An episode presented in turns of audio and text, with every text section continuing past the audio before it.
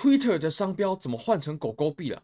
币安因为 FUD 交易量下降了很多吗？如果你对这个问题感兴趣的话，请随我看下去。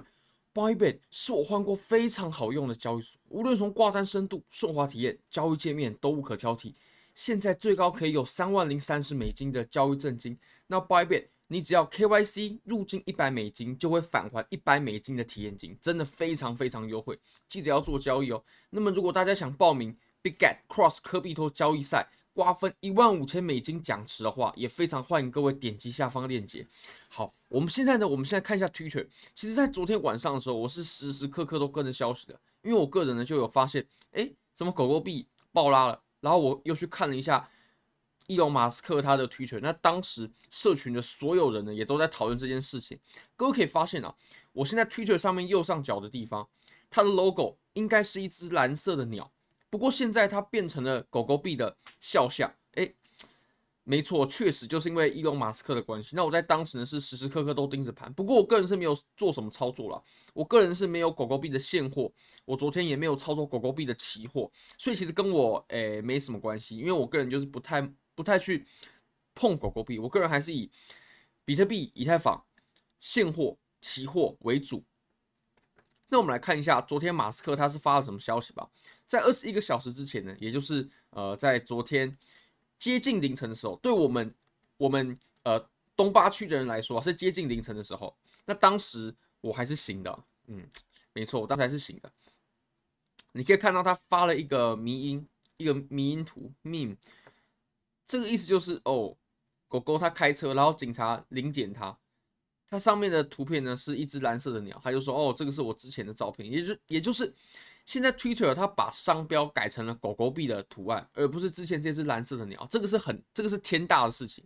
那伊隆马斯克他之前也有提到说，有可能在 Twitter 上面，然后利用狗狗币去加密支付。那现在也跟美国在申请这个事情，就是在申请支付变成支付商。不过是不是用加密货币，这个还有待查证。但是我认为呢，他做了这么大的动作。”对于他之前之前呢、对于狗狗币所说的这些愿景，我认为达成是绝对有可能的，是绝对绝对有可能的。毕竟他都可以在商标上面做这么大的改动了。各位可以看这个蓝色的鸟啊，它就是 Twitter 的，我们大家会第一直觉反应到的商标，它现在居然把它改成狗狗币了，这个是很可怕的事情。那么我们也可以看到，他搬出了在很久很久之前的对话呢，他跟。我也不知道这个人是谁啊？他说他是呃，Chairman 哦，WSBC 一个媒体的主席吧？对，翻主席应该是没错。伊隆马斯克当时就有说，需要新的平台吗？那这个人就说哦，你可以买推推特下来啊，并且把推特的 logo 呢改成一只狗狗，把狗狗币的 logo 改改上去。那他今天呢，他就把它 po 出来，就说 as promised，就是。啊，如同他保证的一样，也就是他言而有信啊，他居然真的是做到了，现在都成真了。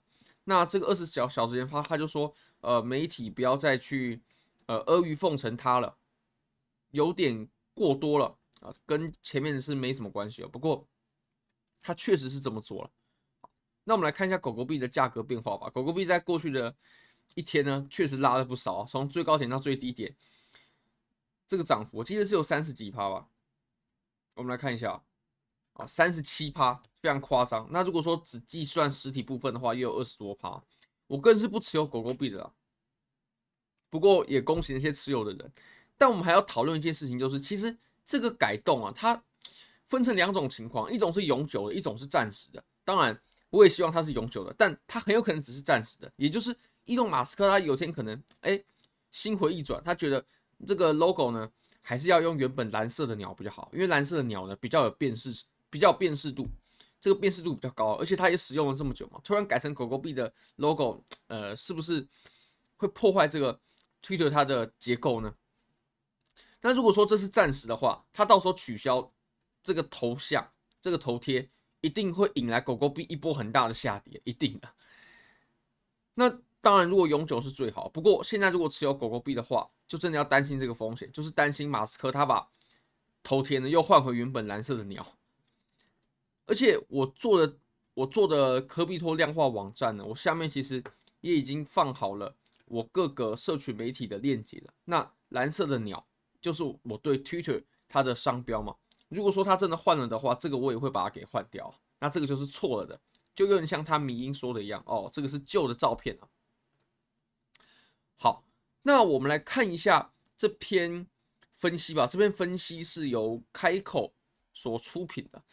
那他有发现了币安的现货，现货币安现货的交易量呢，在过去的一段时间呢，就迅速缩水了十六个百分点，在市场上的市占率哦，也有十六个百分点呢被其他的交易所给瓜分掉了，包括呃 Coinbase 啦、OKX 啦、Upbit，Upbit 好像是一间韩国的交易所，这个我去确认一下，因为我也不是韩国人。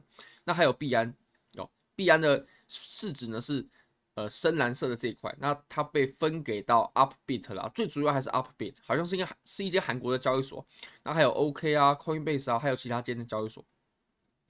那为什么会下滑那么多呢？其实很多人呢都会把这个交易量的下滑呢，跟币安还有币安的执行长赵长鹏被起诉做关联，就大家会觉得说这个是因为 FUD 所以才会产生这样的情况啊。